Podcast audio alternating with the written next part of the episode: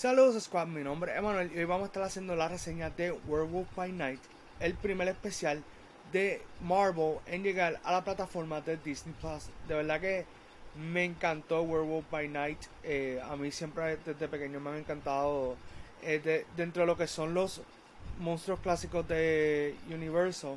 Siempre me ha encantado el hombre lobo. algo que puedo ver hasta la película más porquería de hombre lobo. And voy a estar rooting for the guy. So, de verdad que me emocioné mucho cuando anunciaron este proyecto el año pasado.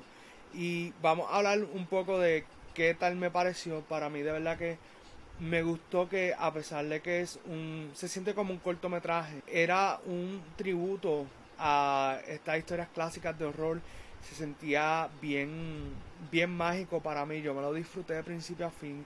Eh, me gustó ese ambiente retro que había con la cinematografía blanco y negro. Eso para mí le añadió un montón. Entonces eh, tienen la combinación de efectos prácticos con CGI porque sí, en gran parte de, lo que viene siendo eh, pues este contenido, pues hay efectos prácticos eh, que son bien chéveres, me recuerdan mucho a esa época del cine.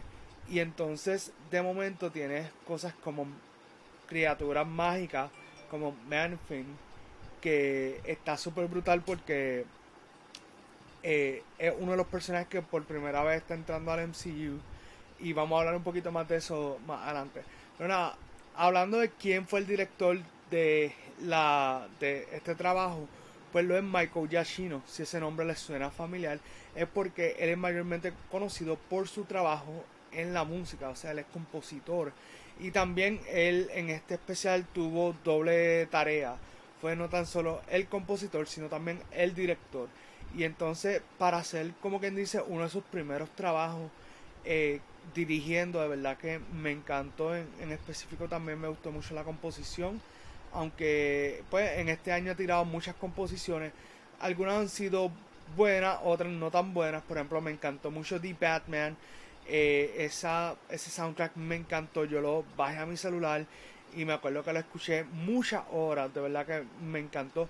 Pero entonces también tenemos pues trabajos más recientes como Lightyear, que pues más o menos pues tienen sus tracks que son buenos, pero como que no es un soundtrack que realmente resalta mucho.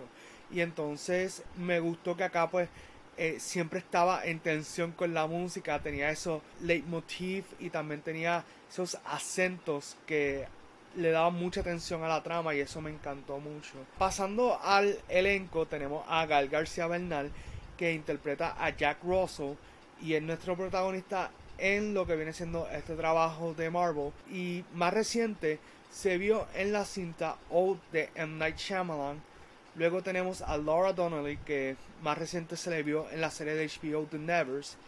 Y Harriet Sampson Harris, que hace de Verusa y más reciente se le vio en Licorice Pigs. Hablando claro, estas tres personas se votaron. Para mí, Gal García Bernal, desde que lo vi en los trailers, me vendió el personaje súper bien. Eh, de verdad que Laura Donnelly increíble como Elsa Bloodstone, que by the way es también otro de los personajes que está haciendo su introducción al, al MCU, al igual que Jack Russell. Y qué mejor introducción que Werewolf by Night. Realmente para mí esto es una historia que realmente tomó tres personajes que probablemente no mucha gente conocía y ahora son los personajes que yo necesito ver próximamente en el MCU en algún proyecto. Me encantaría ver para aquellos que no sepan, eh, Werewolf by Night es mayormente reconocido en los cómics por haber tenido un encuentro con Moon Knight.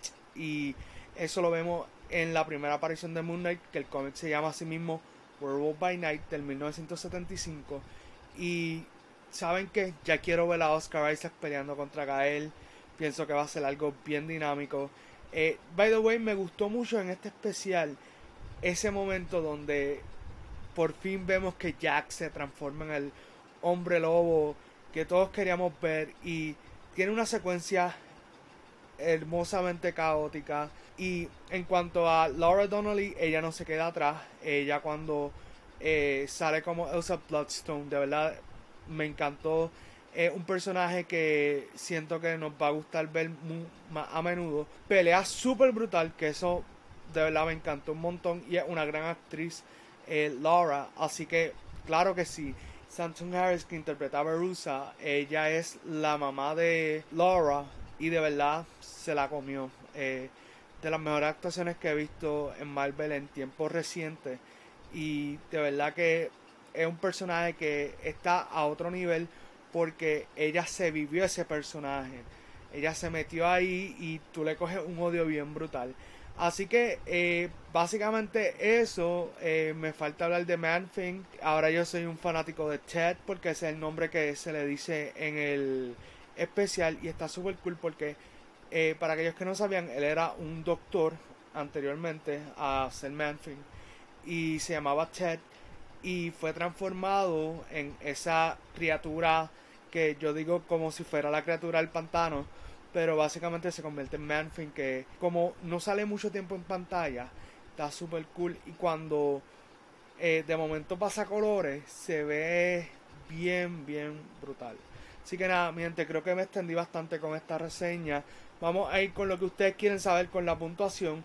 Yo le doy un 9 de 10. Me encantó. No le doy el 10 porque simplemente me quedé con más ganas de ver qué va a pasar con Werewolf by Night.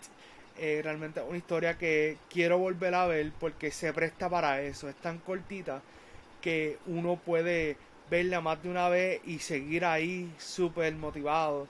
Así que nada, déjenme saber si les gustó, si lo van a ver, si no lo han visto en los comentarios. Recuerden darle like, comentar, compartir este video, suscribirte si no lo has hecho, darle a la campanita y nos veremos en otra reseña de Movie Squad.